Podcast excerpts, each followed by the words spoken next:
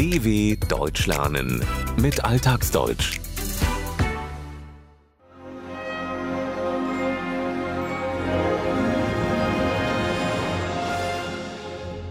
Ein Streifzug durch die Geruchswelt.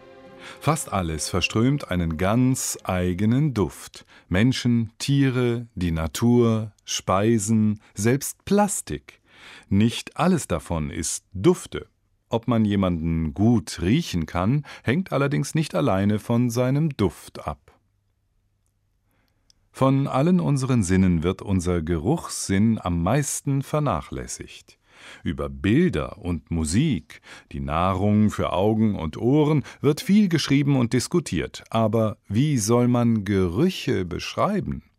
In unnachahmlicher Weise gelang das 1985 Patrick Süßkind in seinem Roman Das Parfum. Denn wer an Duft denkt, denkt in der Regel zunächst an Parfüm. Das Wort kommt aus dem Lateinischen und zeigt den Ursprung der edlen Düfte an perfumum, also über den aufsteigenden Rauch, wurden schon im Altertum bei religiösen Zeremonien Wohlgerüche verbreitet. Denn nicht immer und überall roch es gut. In früheren Zeiten lebte man viel enger zusammen. Keine rasche Dusche konnte einen vom Schweiß heißer Tage befreien. In den kleinen Wohnungen sammelten sich die Essensdünste. Es roch nach dem Rauch von Holz und Kohle. Wer es sich leisten konnte, hat damals versucht, üble Gerüche zu überdecken, erzählt die Wissenschaftlerin Christine Hartmann. Man kennt diese Berichte beispielsweise aus der Zeit Ludwigs XIV., dass äh, in den Räumen duftende Binsen ausgelegt wurden, um die üblen Gerüche, die also von Essensresten und ich weiß nicht was äh, übrig blieben, zu überdecken. Man hatte also eine Form von Raumduft auch schon zu dieser Zeit und der Raumduft ist ja gerade so in den letzten Jahren wieder ganz, ganz stark im Kommen. Schon im 17. und 18. Jahrhundert, zu Lebzeiten des französischen Königs Ludwig XIV., wurde dafür gesorgt, dass unangenehme Gerüche überdeckt wurden. So wurden in den Zimmern Binsen verteilt, Pflanzen, die die Fähigkeit haben, Schadstoffe aufzunehmen und abzubauen. Manche Sorte verströmt auch einen eigenen Duft. In gewisser Weise ähnelt dieses Verhalten dem, was heutzutage stark im Kommen ist, sich zunehmender Beliebtheit erfreut, nämlich unangenehme Gerüche zu überdecken durch unzählige, meist künstliche Raumdüfte. Was heute allerdings eine Mode ist, war früher notwendig, denn es ging darum, nicht nur den Geruch von Essensresten zu übertönen, es gab sehr viel mehr unangenehmere Gerüche, die man nicht mochte. Christine Hartmann verwendet dafür die umgangssprachliche Wendung Ich weiß nicht was noch. Gerüche haben eine nicht zu unterschätzende Wirkung auf uns Menschen. Weil man weiß, dass sie auch fürs Wohlbefinden wichtig sind, setzen große Firmen in manchen Ländern schon spezielle Düfte ein, damit Mitarbeiterinnen und Mitarbeiter mehr leisten. Auch die Lebensmittelindustrie weiß um die Macht der Düfte. So werden künstliche Aromen zunehmend mit einem bestimmten Ziel gezielt eingesetzt, sagt Christine Hartmann. Dort, wo Bäckereien in den Kaufhäusern sind, setzt man also Brotgeruch gezielt ein, um den Besucher oder den Käufer einzuladen, das Brot zu kaufen.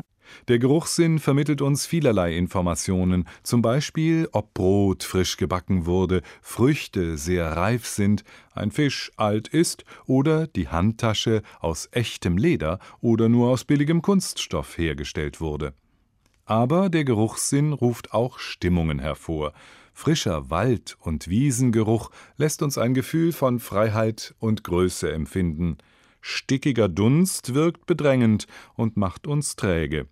Und es gibt Gerüche, die bei manchem Menschen Eindrücke oder Erinnerungen wecken. Gerüche und Wohnungsgerüche kann man ja auch mit Jahreszeiten sehr stark verbinden. Adventsgeruch gibt es ganz genau. typisch. Sei es Zimt oder Plätzchengeruch oder Kerzengeruch äh, oder Bienenwachs. Ein ganz wichtiger Wohnungsgeruch ist natürlich auch Putzmittelgeruch. Das gibt es ja auch ganz viel bei Leuten, wo es immer Picobello ist und wo es eigentlich mehr nach Ajax als nach was anderem riecht. Wer eine Wohnung oder ein Haus betritt, nimmt bestimmte Gerüche wahr, etwa von Gewürzen, Pflanzen oder in der Advents- und Weihnachtszeit von gebackenen Plätzchen oder echten Bienenwachskerzen.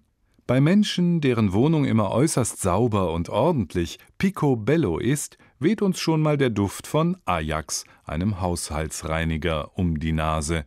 Aber auch bei der Wahrnehmung unserer Mitmenschen spielt der Geruch eine nicht unbedeutende Rolle, wie sich bei einer Straßenbefragung herausstellt. Wenn einer für mich unangenehm duftet, dann äh, ist mir der auf den ersten Anblick auch unsympathisch. Also ich habe gerne Düfte. Also darf nicht übertrieben sein. Mein Mann, der benutzt es auch. Und gutes Rasierwasser. Männer Parfums zum einen finde ich interessant. Aber was vielleicht noch interessanter ist, ist der Grundgeruch. Und es gibt ja den Spruch, jemanden nicht riechen können. Und der ist recht reell. Ob ich jemanden sympathisch finde, hängt auch von seinem Geruch ab. Jeder hat, wie die eine Passantin meint, einen eigenen Geruch, einen Grundgeruch. Und wenn man jemanden nicht riechen kann, ist das für sie reell, wirklich so. Die Wendung ist nicht nur wörtlich zu nehmen. Im übertragenen Sinn bedeutet sie, dass man eine Person nicht mag, sie nicht leiden kann. Wenn ich also meinen Nachbarn nicht riechen kann, liegt das eher an seinen schlechten Umgangsformen, seiner Unfreundlichkeit oder seinen politischen Ansichten, als ausschließlich an seinem Körpergeruch. Auch nicht auf den Körpergeruch bezieht sich das Attribut Dufte. Ein dufter Typ ist ein interessanter Typ. Ja, interessant modern. Mit gut riechen würde ich das jetzt weniger verbinden. Dufte, ein ursprünglich aus dem Berliner Dialekt stammendes Wort, drückt aus, dass etwas total super ist, etwas oder jemand einem sehr gut gefällt. Es gibt dufte Typen, man kann dufte Ferien verbringen oder ein Musikstück einfach dufte finden. Also auch die Welt der Gerüche hat sehr viel zu bieten. Das hat uns nicht zuletzt Patrick Süßkins Roman sehr deutlich gemacht.